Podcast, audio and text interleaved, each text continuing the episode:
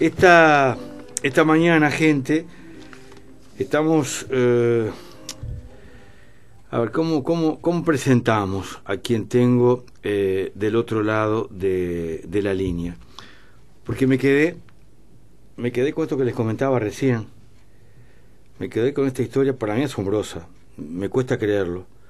Que otro legislador, ahora en, en este caso en la República Argentina, cuando asume, no tiene mejor ocurrencia que dedicar su triunfo,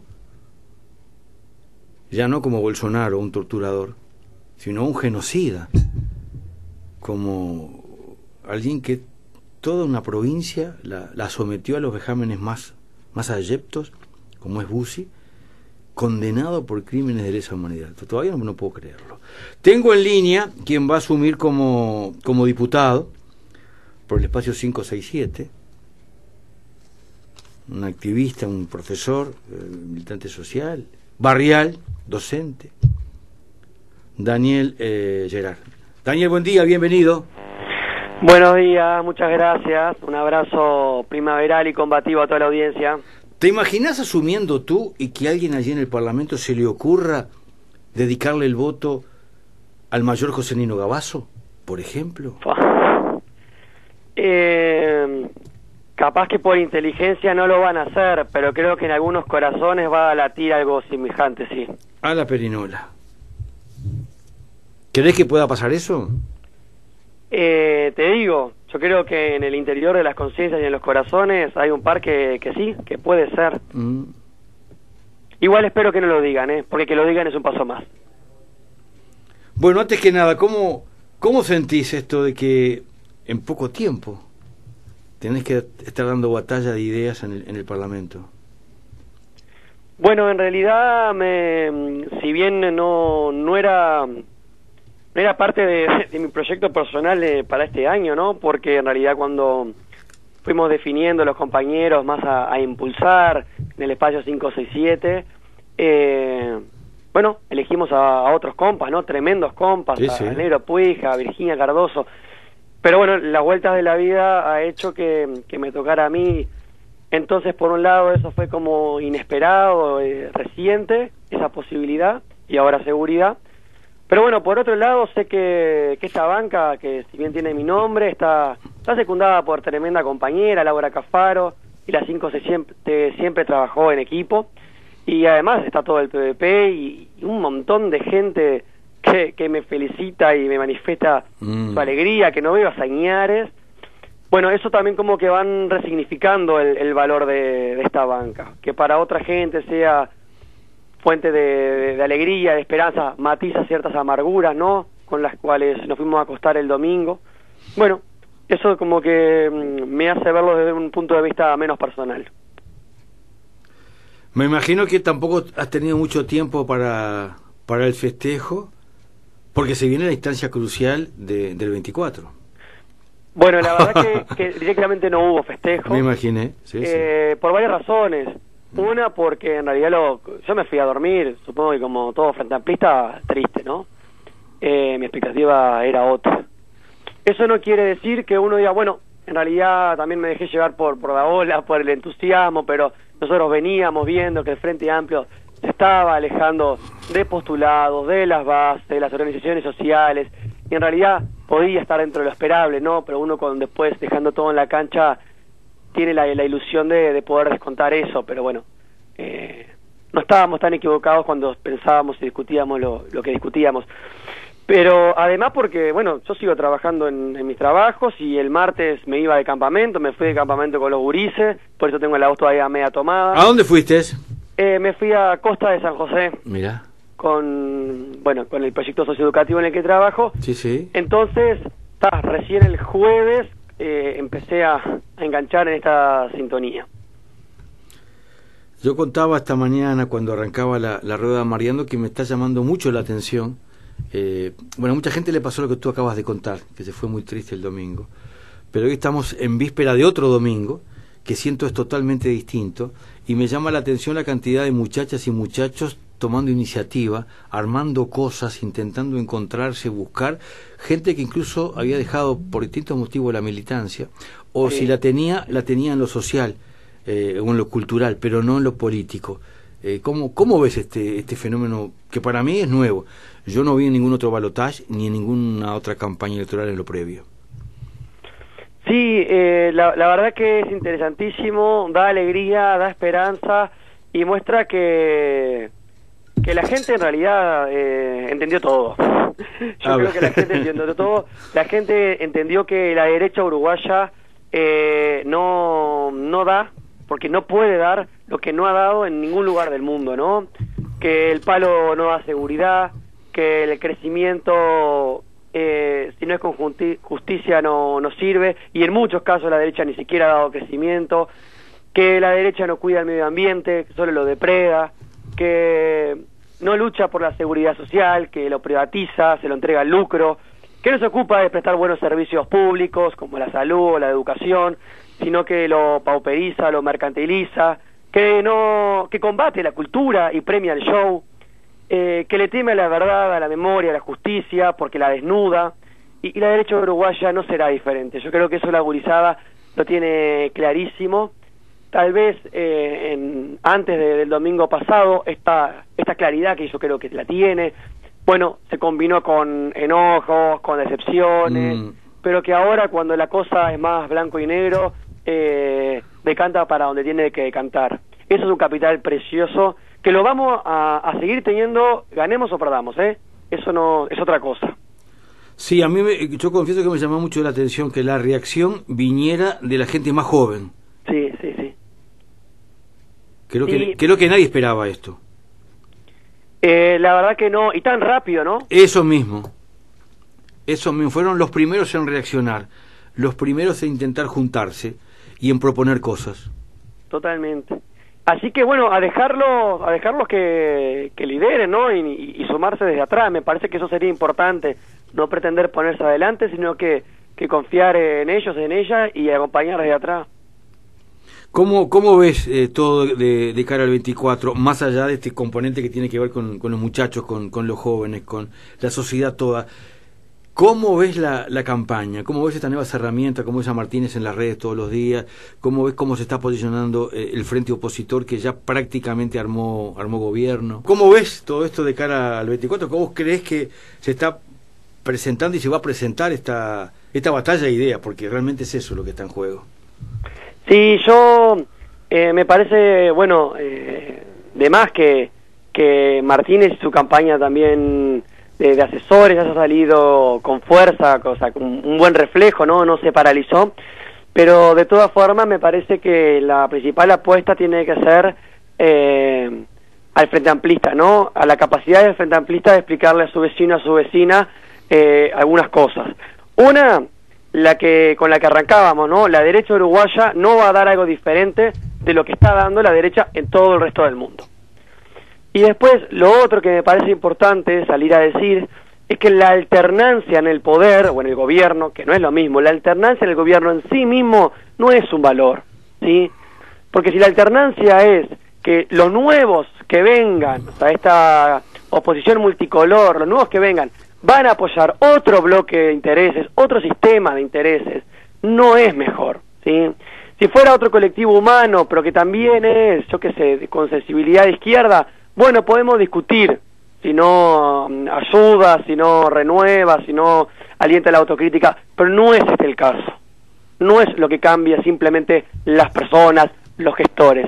Lo que cambia directamente es el bloque de intereses. Y este bloque de intereses no está para el pueblo. Está clarísimo, es evidente que no está para el pueblo, como no, no ha estado ningún gobierno de derecha latinoamericano. ¿Cómo ves tú cuando, por ejemplo, el doctor Julio María Sanguinetti, que para mí es el gran titiritero de este frente opositor, habla de alternancia siendo él integrante de un partido que estuvo 93 años en el gobierno? A ver, eh, Sanguinetti tiene el rostro maduro que un adoquín, ¿no? O sea, es, es la misma persona que ha sido cómplice, encubridor de las violaciones a los derechos humanos más atroces que ha tenido este país en todo el siglo XX y sale a decir que la lucha por los derechos humanos y la, y la memoria y la búsqueda de los desaparecidos es una lucha irrenunciable. El mismo que, que boicoteó el spot de Sara Méndez pidiéndole a los uruguayos y uruguayas que acompañen el voto verde para encontrar a su hijo. O sea, a tal grado de, de, cinismo y de mentira, eh, la verdad que ya, no sé, o sea, estoy creo que más cerca de la risa que de otra cosa porque ya nada me sorprende de, de Sanguinetti.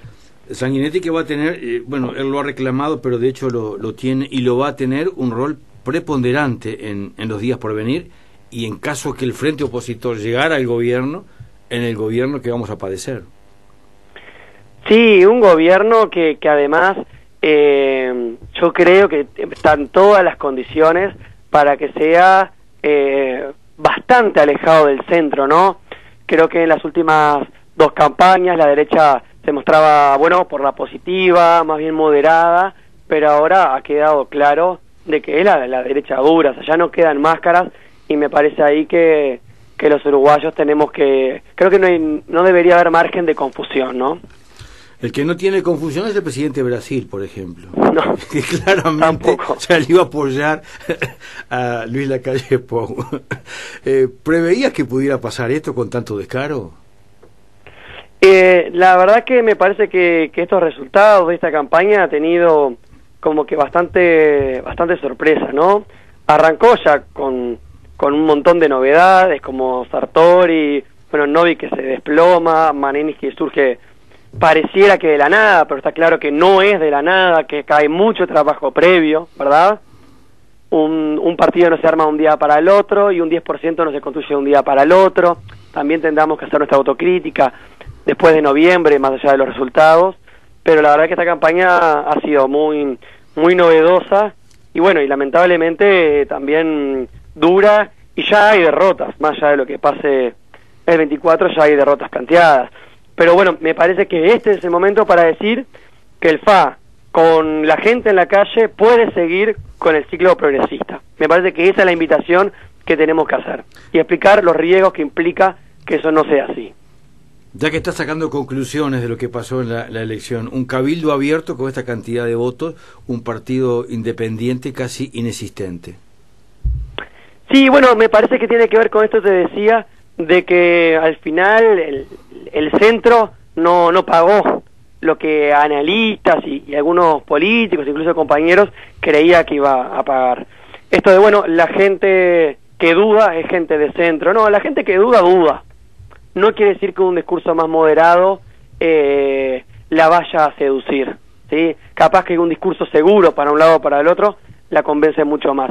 Entonces, también me parece que para ahora esto es válido, que hay que salir a dar un discurso firme, de izquierda clarito, que, que no, no, en todo caso no se va a perder por, por eso, todo lo contrario. Los discursos medias tintas son los que en estas elecciones no fueron acompañados.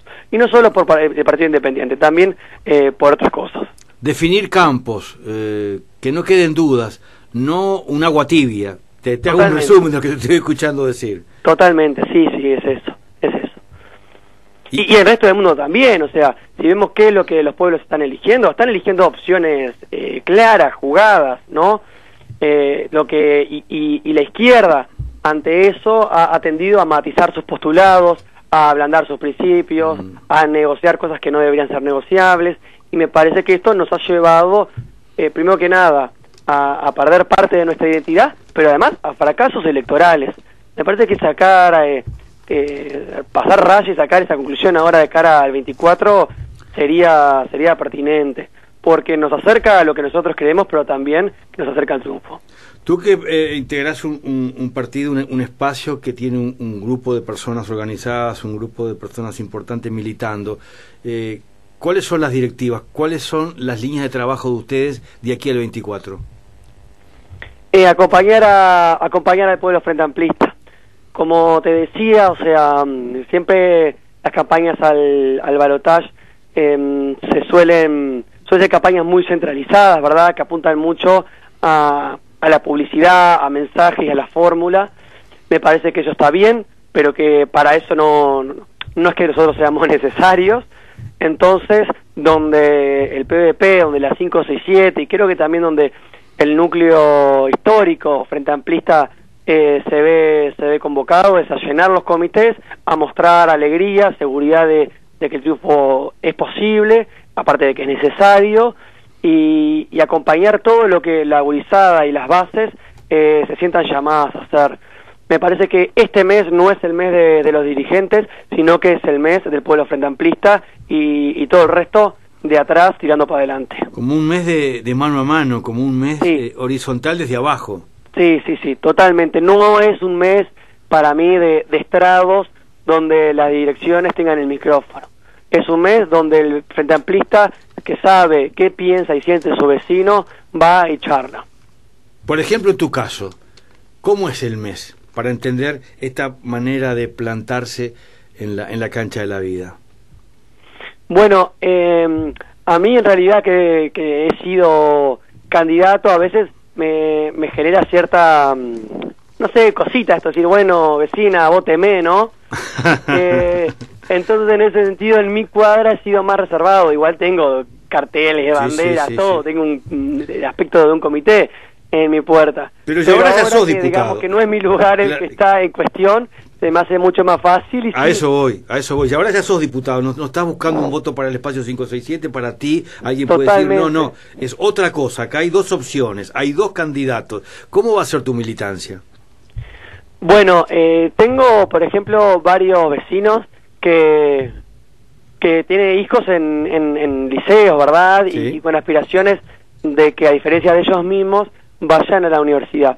A mí me parece que acá tengo que que recordarle cuántas personas llegaban a la universidad en los años 90 y cuántos lo hacen ahora, ¿verdad? Los frente amplistas que estén en el interior, en ese sentido, tienen mucho más argumentos, porque es, pero innegable cómo se ha expandido la educación pública y del tercer nivel universitaria en el interior. Ahí tenemos un tema clave, ¿verdad? Eh, después, eh, el tema, hay un tema ahí que, tiene que ver con el empleo, que me parece fundamental. Es cierto que ahora eh, estamos un poquito más jodidos, no tanto como el resto de la región, pero un poquito más jodidos en cuanto a los índices de desempleo, pero es un tema que le preocupa mucho a los vecinos de por acá. Y, y, y reconocerles, sí, es verdad, ahora el desempleo está subiendo, pero vecina, acordate lo que era el 2003, lo que era el 2002. O sea, el neoliberalismo en ningún momento nos puso en un lugar mejor que este. Entonces, confiemos con que este es el camino, aunque es verdad que estos últimos dos, tres años han sido un poco más duros. Y después la policlínica de, acá del barrio, vecina, mirá cómo está. Antes, tipo, era imposible conseguir eh, en atención digna, mirá cómo están los inmuebles eh, que tienen, que reflejan la presencia del Estado, tanto de las escuelas como la policlínica, como la comisaría. Acordate, vecina, de los ómnibus, lo que demorábamos, para, yo soy de la periferia, para llegar al centro, o sea, ese es hacer un poco el, el, el, ejercicio de, de, la memoria. Y además, vecina, la gente piensa donde pisa. ¿Dónde pisa la calle Pou? ¿Cuál es el barro que toca? ¿Cuál es la tierra que trilla? Y desde ahí piensa y desde ahí va a gobernar. Eso me parece que también es importante señalarlo. Un mano a mano con los vecinos en la cuadra, un ejercicio con los vecinos. E, e, eso es lo que vas a hacer tú y eso es lo que en alguna medida estás proponiendo que otros hagan. Esa es la mejor y me parece que única campaña publicitaria que nos puede llevar a la victoria del 24. Y también diciendo la verdad, el 24 podemos eh, afirmar el ciclo progresista, pero ese ciclo va a ser realmente progresista con gente en la calle hemos un poco perdido ese músculo, las mayorías parlamentarias nos han hecho de alguna forma distendernos, distender ese músculo y ahora no hay espacio para eso. Ahora es, sí, convencer para el 24, pero además es progresista si hay pueblo organizado. Si no, muy difícil. Chao, me quedo con esa última imagen en el cierre, que sea una, una victoria pero con, con gente organizada y participando. Sosteniendo, sin duda. Daniel, que tenga buena jornada. Bueno, muchas gracias. Abrazo a la audiencia y nada, a laburar, como siempre. Daniel Gerard, gente, eh, docente, militante social, militante barrial. Espacio 567, una banca en la Cámara de, Diputados. qué interesante, un, un diputado electo contándonos cuál va a ser su trinchera en la cuadra con, con los vecinos en un, en un mano a mano, invitación que comparte con las vecinas y vecinos que estén esta mañana en sintonía de la rueda Mariando.